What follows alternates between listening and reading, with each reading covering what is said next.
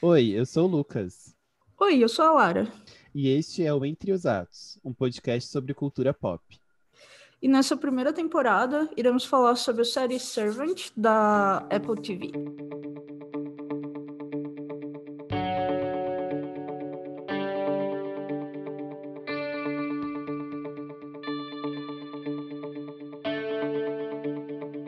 Oi, pessoal! Hoje nós vamos discutir o terceiro episódio de Servant, uh, chamado You, uh, do mesmo diretor do segundo episódio. E a sinopse desse episódio é: Decididos a saberem mais sobre Liane, uh, Julian e Sean contratam um detetive. Na cidade natal de Liane, outro segredo é revelado. Tum, tum. Então, eu queria começar já fazendo um pouco o que eu prometi nos episódios passados e falar um pouco sobre o significado do nome da Liane e do Sean. Hum, Né? Uh, o Júlio eu não cheguei a procurar, esse fica então para os próximos ainda, fica um pouco. Mas é muito bom, porque Liane significa deusa juramento. uhum. Gente, né? Sim, com certeza não é uma coincidência. Escolhido a dedo. Foi muito. Eu acho que faz muito sentido, principalmente depois no episódio quinto, né? Que a gente vai ver um pouco melhor sobre essas questões. Mas ah, acho que é, de novo, uma escolha sensacional.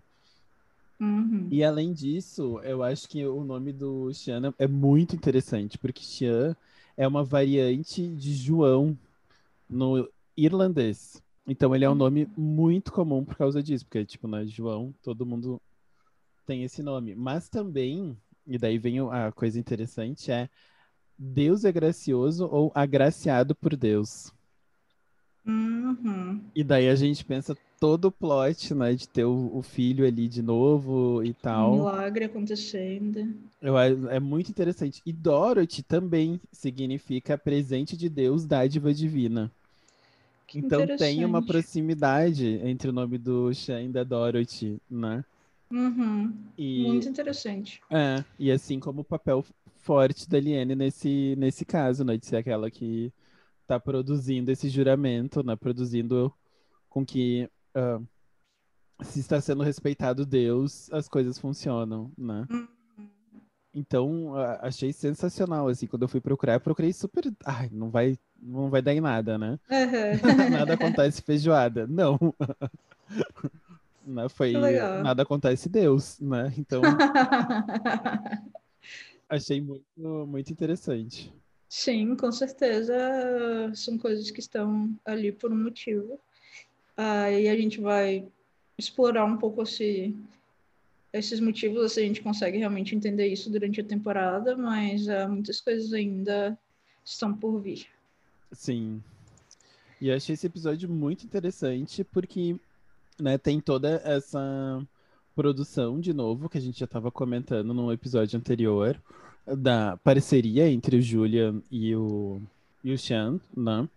Essa Uhum. parceria agora vai, vai, vai ter um terceiro elemento, né? Que é o Roscoe, ou alguma coisa parecida. Uhum. Que é o detetive que o Julian né, traz, e é o que eu já tinha falado para ele da criança. Uhum. E que agora vai a um, a um outro nível, porque eles vão ah, viajar para Wisconsin e, e procurar, então, as origens né, da Liane. Uhum. E, e isso leva a uma série de coisas creepies que começam a acontecer. Acho que principalmente nesse e no próximo episódio. Uhum. Mas ah, a primeira coisa creepy é justamente ah, eles precisam de uma foto. O, o Xian vai atrás, então, do currículo, né, da Liane, não acha ele. E não Uhum. achando que ele pensa, ah, já sei, vou entrar no quarto dela de noite e tirar uma foto dela dormindo. É, eu queria é, só fazer um comentário que quando a gente estava, eu estava revendo é, esse episódio há pouco tempo com, com a minha esposa e eu durmo com a cabeça completamente coberta.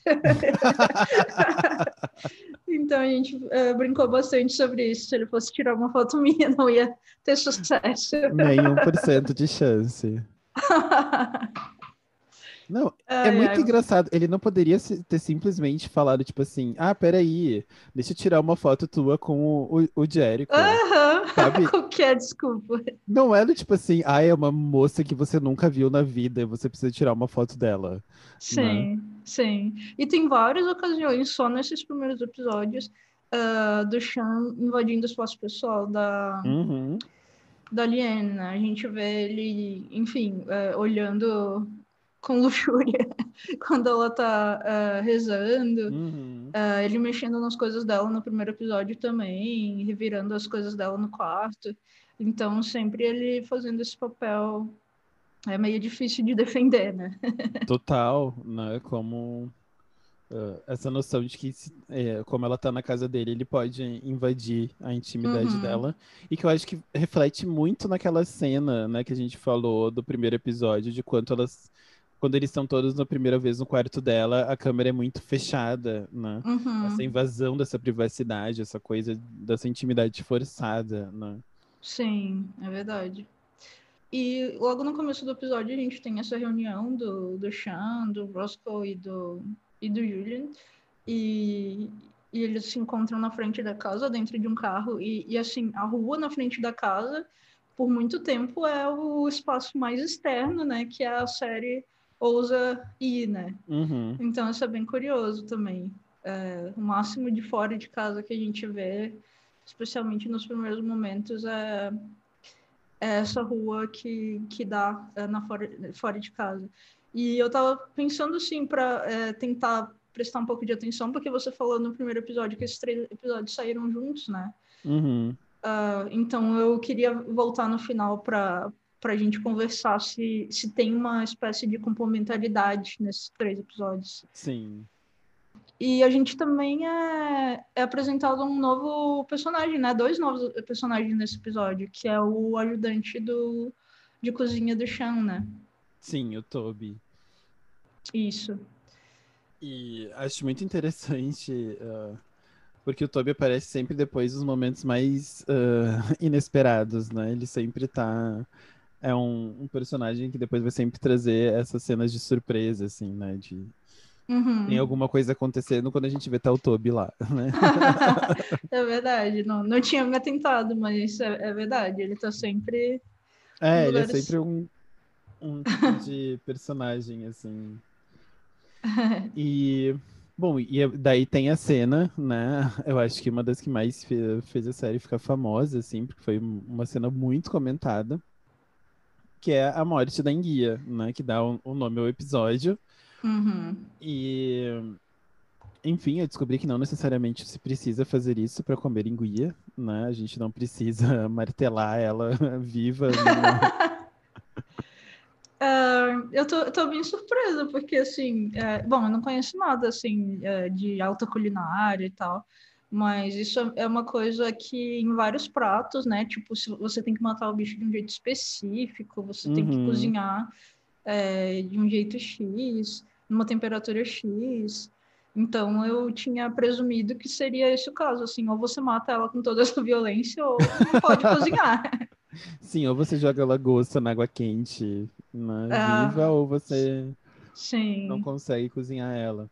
Mas, não, pelo que eu notei, tem outras formas de se matar em guia que não seja tirando a pele dela viva, né? Hum. Mas é muito interessante porque eles falaram sobre, né, tem uma entrevista com o Shyamalan falando sobre o quanto foi difícil para ele mesmo quando estava editando e vendo as montagens, né, quando se tirou todos os porque eles usaram guias vivas, mas também uma série de prostéticos e, né, uh, nenhuma enguia foi foi morta no processo.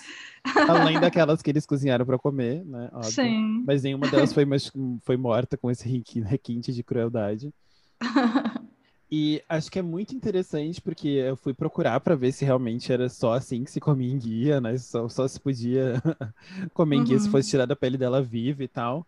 Uh, e eu achei um artigo muito interessante falando sobre o quanto a enguia ela tem uh, duas representações, né? Uma primeira é o quanto a enguia ela é colocada dentro de uma construção da perseverança de se manter viva, né? Aquela noção de que a enguia é muito difícil de se matar, você é difícil de pegar, ela é muito, né? Um, molhada, né? Muito melequenta, então é difícil você pegar. Para uhum. matar ela também é difícil, você não tem necessariamente como. Uh, é difícil você cortar ela, tanto que depois a gente vai ver a Eliane e tanto ele também batem, né? Batem com a enguia em algum lugar para conseguir matar ela. Uhum. E além disso, a enguia é uma representação da masculinidade em algumas culturas. Uhum. Faz sentido. Isso eu achei muito interessante, né? Porque eu acho que a gente tem, uh, primeiro, uma noção aqui do Sean tentando estabelecer de novo esse lugar dele, né? Depois de todas as coisas com perder o paladar e tal. Tem um pouco essa noção dele ainda tá meio perdido sobre o que, que ele é.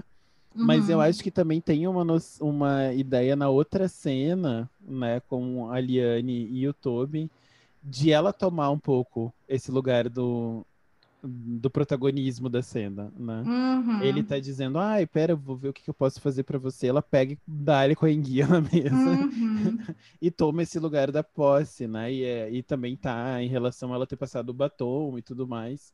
Mas uh, essa noção de né, o quanto a enguia, aqui a gente pode pensar a representação da masculinidade, mas também pode pensar em termos de uma representação do poder em si, né, de estar no poder, de estar uhum. nesse lugar de, de quem está colocando as coisas em, em contexto, né, e, coloca, e uh, agenciando a ação. Que eu acho que você já tinha comentado, né? Que tem alguns episódios, algumas cenas que, por exemplo, tem a Dorothy e a Liane falando, e o Sean tá meio de fundo, mas parece que ele tá maquinando tudo aquilo que tá acontecendo, uhum. né? Uhum. Uh, e eu acho que aqui também, né? Ele que diz que vai fazer aquela enguia, ele que fica coordenando o Toby, mesmo com a Liane passando mal e desmaiando, né? Tem toda uhum. a construção dele arquitetando toda essa cena, né? Uhum. E é, é bem interessante essa colocação que você colocou em relação a a segunda vez que a Liane vai é, enfrentar essa guia, né, de ela ter ficado muito mal na da uhum. primeira vez que ela vê o Shin matando, ela chega a desmaiar, como você disse. E é uma cena também muito interessante a interpretação dela, assim, porque você vê o horror que ela não, enfim, não consegue uhum. conceber a maldade que está acontecendo ali, né? E eu acho que eu não sei, assim, esse lugar da comida muito grande, né? A gente vai ver uhum. várias outras ocasiões o lugar que a comida tem no, uh, nessa série, porque, enfim, é, claro que tem uma coisa uh, de sacrifício, né? Que a comida religiosa é um sacrifício. Muitas culturas têm essa ideia de devolver a natureza de algum modo que é consumido. Sim, uh, ou prestar uma homenagem, exato. Essa ideia também do, de compartilhar um, um, momento, algo sagrado. Uh, então é bem interessante que, que a comida tenha esse lugar de, de sagrado, mas também de violência e de horror. Uh, as duas coisas aparecendo muito forte né, no, nessa, nessa série. Então, realmente a comida nunca está ali de graça, né? Uhum. Tem várias outras cenas emblemáticas que a gente vai conversar adiante envolvendo comida. Sim, é, e eu acho que é, é muito interessante porque eu fico pensando sempre, uh, voltando àquela discussão sobre natureza e cultura, né? Eu acho uhum. que a uhum. comida ela tem toda uma discussão clássica, né? Dentro de vários uh, estudos, mas principalmente uh, de como a gente torna certos movimentos culinários como naturais e outros como bárbaros, né? Uhum. Então, por exemplo, numa cultura que não se come em guia, né, isso pode ser um movimento bárbaro, né? Essa forma de matar. Uhum. Mas se a gente pega, por exemplo, os matadores de, né, de gado, né, ou de ou os aviários e tudo mais, uhum. a gente uhum. tem talvez mortes muito piores que estão acontecendo, né? E, e, na nossa cultura isso não é colocado em questão, né? Isso é uhum. colocado como uma, uma naturalização do processo culinário de você se manter vivo. E uh, é muito interessante porque várias pessoas quando vão, por exemplo, para uh, terreiros né, de candomblé, uh, acham muito estranhos os rituais, né, e todos os rituais que envolvem sangue, e, o, o né, esse ritual de oferecimento de animais, de certas partes dos animais aos orixás, uhum. mas ao mesmo tempo tem toda uma relação muito mais próxima com essas uh, criaturas, né, ou com esses animais, um, uma própria docilidade e uma própria domesticidade desses animais no próprio terreiro, de você criar eles, você nutrir eles, né? não é tipo qualquer animal que você vai pegar na rua que pode ser oferecido. Uhum. Ao mesmo tempo, todas as partes dos animais elas são reaproveitadas, elas são compartilhadas. Você nunca né, oferece um animal se você não vai comer a carne dele. Então, uh, tem uma série de coisas que para nós que estamos de fora, pode parecer absolutamente uh, né, bárbaro, né, como o ritual da enguia. Né? Uhum. Mas quando você está dentro dessa, dessa estrutura, isso se naturaliza, porque faz parte né, de todo um referencial, faz parte de toda uma construção. Eu acho que é muito interessante como eles brincam com isso em relação à, à culinária, principalmente a alta gastronomia, né? Uhum. E como a gente está a alta gastronomia tem muito essa brincadeira de tentar transformar o bárbaro em alguma coisa interessante, né? Uhum. Uh, a gente vai ver depois com uh, os gafanhotos, a gente já viu antes com a lebre, né? Então uhum. acho que tem tem toda uma produção assim, né, de uh, tratar certas coisas como simplesmente algo saboroso des uhum. desumanifica né, ou tira essa possibilidade de a gente pensar elas dentro de uh, seres que têm sentimentos, que sofrem também, né? Então eu acho que é muito interessante isso, porque tem uma, um paralelo muito forte com a própria Liene, né? Que está a todo uhum. momento nesse, nesse patamar entre a pessoa que simplesmente seria babá, então né, não tem necessariamente sentimentos, e, é o, o, e outro momento onde ela é simplesmente essa pessoa que parece tecer julgamentos muito fortes sobre eles, né? Ao ponto de uhum. deixar os dois uh, desnorteados em vários momentos. Uhum. Né? Então, uh, eu acho que tem um paralelo muito bom, assim, uh, nessas questões. Uhum. E aí, nesse episódio também, a gente vai ver, como você falou, eles explorando o passado da Liane e, o que eles encontram quando o Julian e o Roscoe vão eh, na casa que seria dela, da família dela, é uma casa completamente destruída, né? Queimada. Uhum. E dá para ver também, assim, é, logo de cara o contraste com a casa do Turner, porque é um lugar super simples também. Sim. É, isolado, rural, é, mas também, enfim, é, enfim, os móveis são simples, é, a disposição da casa dá para ver que não era um lugar de é, pessoas necessariamente com, com dinheiro. Sim. E lá eles encontram, uh, além de, disso tudo, da casa destruída pelo fogo, uh, alguns desses, uh, dessas cruzes, desses bonecos de palha e madeira, né, que a Liane uhum. constrói. E são os únicos lugares onde a casa não queimou, né? Exato. A gente vê o papel de parede intacto, assim. Eu achei é, é uma cena muito forte e que constrói essa mitologia, né? Do que, uhum. que, seriam essas cruzes e o poder dessas cruzes, né? Muito interessante. Uh, e aí a gente vê também uh, a Dorothy nesse episódio, mais uma vez cruzando um pouco uh, também, é, eu diria assim, borrando um pouco né, dessa fronteira do que, que a Eliane é, como você falou. Uhum. É, ela é uma funcionária, ela é uma pessoa que está quase ali da família. Sim, uma amiga, né? Uma amiga, porque ela vai levar a Eliane para fazer compras, né? É, compra um vestido para ela e tudo. É, e isso é uma coisa que, enfim, é, é bem problemática, assim, é, pessoas com é, talvez algumas pessoas até se identifiquem assim que, que, que tem empregadores ou chefes que é, também ficam é, colocando, né, é, misturando essas coisas assim, e, mas uhum. eles sempre sabem quando é, te colocar no lugar, né, é, que Sim. é um pouco o que vai acontecer nesse episódio mais adiante. É, então, tipo, num primeiro momento a gente vê ela operando assim, ah, porque a Liane é uma, né, vou levar ela para comprar roupas e ela é tão, tão bobinha. Vamos passar um dia junto de amigas, né? Vamos almoçar e depois a gente vai compras. Isso. É, então é bem interessante, assim, como os dois, é, Turner, na verdade, é, violam de jeitos um pouco diferentes, assim, né? Essa uhum. privacidade que ela teria. E acho que é, muito é. interessante essa cena, porque depois, né, de toda essa essa construção das duas, uh, a Dorothy acaba meio que obrigando a Liane a emprestar o sapato para ela, né? Uhum. Porque ela não pergunta, né? Sim. Ela implica isso e fica esperando que a Liane dê, se ofereça, né? Sim. Então tem, como se disse, é, ao mesmo tempo que você tem essa noção de, ah, não, somos amigos, quando ela precisa se colocar nessa posição, né?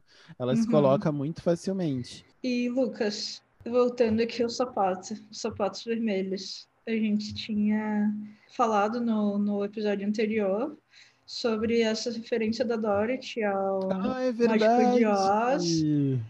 E, e eu fiquei muito pensando esses sapatos, não pode ser. Será que é só coincidência? Porque é uma marca muito grande do filme também. Sim, é, e ela dá esse sapato como uma forma de abertura, né? A Dorothy Pois é. ganha o sapato, ela não tem o sapato, Aham, né?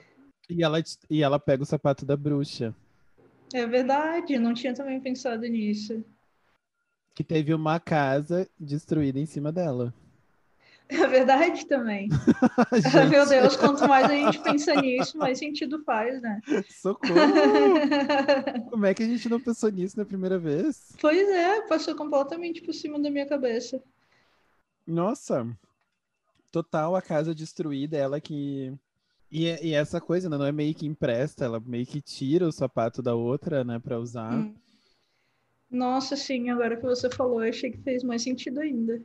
E novamente a gente tem foco, ah, que nem no primeiro episódio aparecem várias vezes os pés delas para marcar diferenças e tal. Uhum. A gente também tem um foco no sapato quando a Dorothy usa. É bem interessante mesmo. E, e ela pede emprestado, bom, pede emprestado naquelas, né, que a gente falou, de meio, ah, vou pegar aqui, não, não tô perguntando exatamente. E aí eh, eles vão ter uma noite, vão, vão sair para jantar, e, e a Liane fica como a gente já viu outras vezes, meio que à espreita, né? Tipo, olhando eles de longe, e enfim, tem uma cena é, erótica, assim, entre eles. E ela fica olhando, é muito curioso, assim, porque tem várias coisas que não são exatamente do universo dela, como a maneira que eles comem, e ela tá sempre com esse olhar que é um pouco intruso, mas é um pouco curioso, de nunca ter Uhum. visto mesmo, né? Porque ela já foi estabelecida em várias em vários momentos como uma uma, uma menina bobinha do interior, é, que não tem namorado. é, então, assim, é uma, é uma cena também um pouco de. Ah, é, também. é, ela também lança esse olhar sobre eles, né? Não é só eles que Sim. invadem a privacidade dela. É, depois no episódio 5, eu acho que isso fica mais, mais nítido, assim, né? Que ela tem algum tipo também de desejo em relação a eles. Uhum.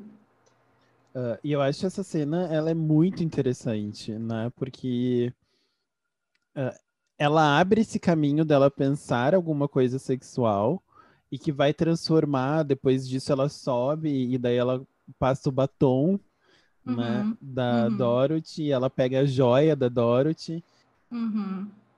E nisso ela desce e encontra o Toby, né? E é a partir disso que começa esse meio que jogo de sedução dela com o Toby, onde ela muda completamente, Uhum. né? Daquela menina que desmaiou na cozinha naquela manhã, para essa Uhum. menina que, né, vai estar ali com ele numa sedução, despedir, mandando, né? Não impede, ela, manda ele descer para a adega para pegar um vinho vermelho, e ela, né, Uhum. especifica, é um vinho vermelho que eu quero. Uhum. E dentro dessa relação também é ela que fala, ah, eu tô com fome, e ele já se coloca, é, ou seja, ela meio que repete tudo aquilo que ela vê tanto o Xian quanto a Dorothy fazendo, né? O que o, o que o Xian fez com, faz com o Toby em termos de ser né, o, o seu chefe, mas Uhum. também ela repete o que ela fa o que a, o que a Dorothy fez com ela, né? Ela não fala, ah, você poderia cozinhar pra gente. Ela fala, ah, eu tô com Uhum. fome. Uhum. E Sim. também a mesma coisa de simplesmente mandar, né? Não pedir pra ele, ah, você poderia pegar uma garrafa, ou será que isso seria Uhum. romper os limites, né? Não, em nenhum momento ela tá se questionando que ela não deveria estar naquele lugar, né? Ela tá certa que ela deveria estar tomando essa posição de poder. Isso é muito legal, né? Porque é, seria muito fácil é, esse personagem cair nessa de. Como você mesmo colocou da primeira vez que ela vai e toma banho ba- é, na banheira da Dorothy, Uhum. ela nunca parece hesitar, né? Ela, Não, pelo ela parece contrário. estar muito confortável, né? Naquele espaço, assim. Uh, muito interessante mesmo, como ela. Enfim, é um personagem muito complexo. Sim, é, e, é, e é muito interessante porque quando ele começa, então ele abre a geladeira e diz: Ah, eu posso fazer isso, posso fazer aquilo, uma coisa bem de cozinheiro. Né? Quem já viveu com cozinheiro sabe. eu Sim. nunca vou chegar nesse nível de abrir uma geladeira, olhar para as coisas e dizer: Ah, eu vou fazer isso.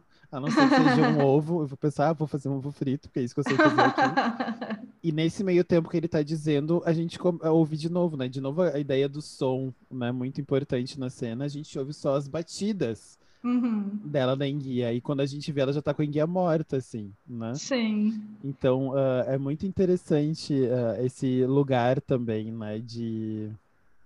Que, de novo, ela não pede pra ele fazer enguia, né? Uhum. ela demonstra Sim. o poder dela matando a enguia e ele vai agora vai fazer. Né? Sim. Né? Muito interessante. Uh, e, e aí eles estão tendo esse momento, assim, né, de enfim, jantar juntos e, e o Julian chega um, meio que de surpresa na casa. Essa cena é maravilhosa. Porque ele simplesmente coloca o outro pra fora. né? é, é tipo assim. Uma pessoa completamente desconhecida e o outro fica com uma cara de não sei o que, que tá acontecendo. Exato. E é, é muito é, curioso porque os dois estavam é, meio que imitando, emulando ali é, porque eles colocam uma música, que é a música que, uhum. enfim, no rádio do Turner, que eu não lembro o que, que é, mas é uma música meio assim, bossa nova, não sei. Uhum. É uma coisa meio de alta cultura também. Daí ela Sim. coloca os talheres, sabe, todo organizadinho, meio que imitando, assim.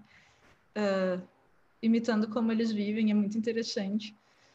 É, e o Julian, ele tá tão também. É, descaralhado com tudo que ele tá é, tudo que tá acontecendo que ele nem pisca né de ver a Aliene uhum. bebendo o vinho deles nem de nada batom. de batom sim é, e é muito é. engraçado essa cena porque ele uh, ele toma aquilo como um, um, uma espécie de jogo né porque uhum. ele fala para ela não se você quer uh, Uh, como é que é? Se você quer machucar eles ou ferir eles de alguma forma, tem vinhos muito mais caros. Uhum. E vai lá e pega um vinho que é mil dólares por garrafa, né? Uh, e ela vai justamente voltar para a posição de poder, dizendo: não, mas eu não. Eu prefiro o outro. Ah, né? sim, gosto muito. então, é, existe esse jogo, né? E, e quando ela volta para o poder, né, de dizer que ela não quer, ele perde, né? Ele se nota sem poder e daí que ele ameaça ela.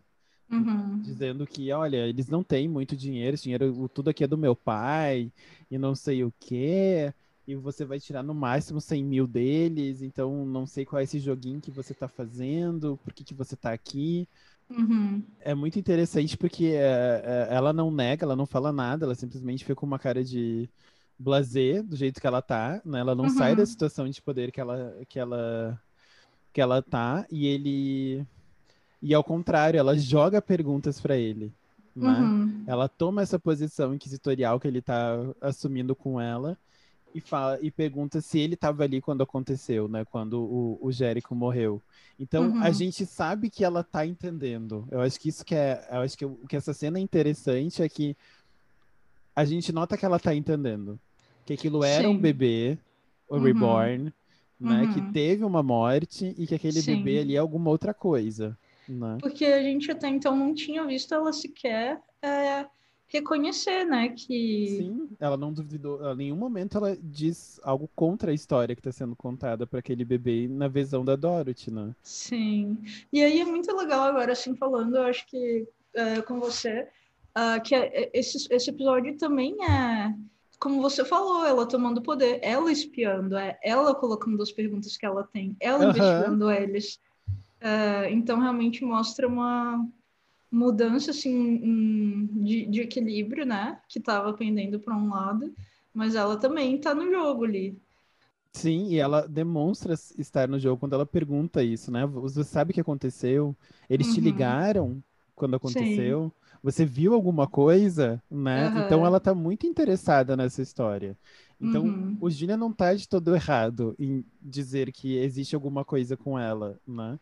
E sim. eu acho que aí ela demonstra um pouco, nesse jogo de poder, ela demonstra um pouco que sim, Eu tô ligada no que, que tá acontecendo. Uhum. né? Bem interessante. E é tão inquisitivo isso, né? Essa posição de poder, que ela literalmente coloca ele contra a pia, né? Contra a parede. Uhum. E, e aperta o órgão dele, né? Uhum. Uh, Como ela tinha visto a Dorothy fazer, né? Exato, e eu, é- é- eu acho muito interessante esses paralelos, porque não é só apenas uma imitação, né? Porque ela, ela tá se colocando nessa posição, ela tá confortável nessa posição.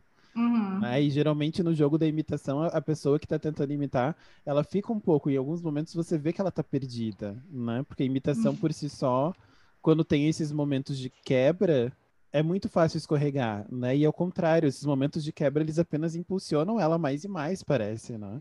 Sim, é verdade. É, e aí, quando eles chegam do jantar e ela tá nessa, nesse jogo com, com o Julian, imediatamente ela tira o botão e finge que nada estava acontecendo. Essa cena é sensacional, né? Aliás, esse episódio inteiro é sensacional, porque se passa num Sim. dia, né? Aham, Aí, tipo, a gente vê do começo ao fim, é um dia que passa. Sim, bem interessante. E é muito interessante porque são cenas muito coreografadas, né?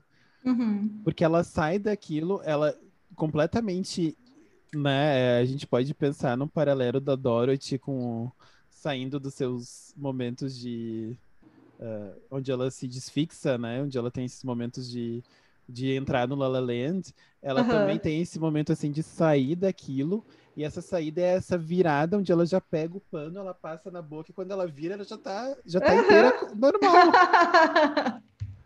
né? incrível, incrível. É muito interessante.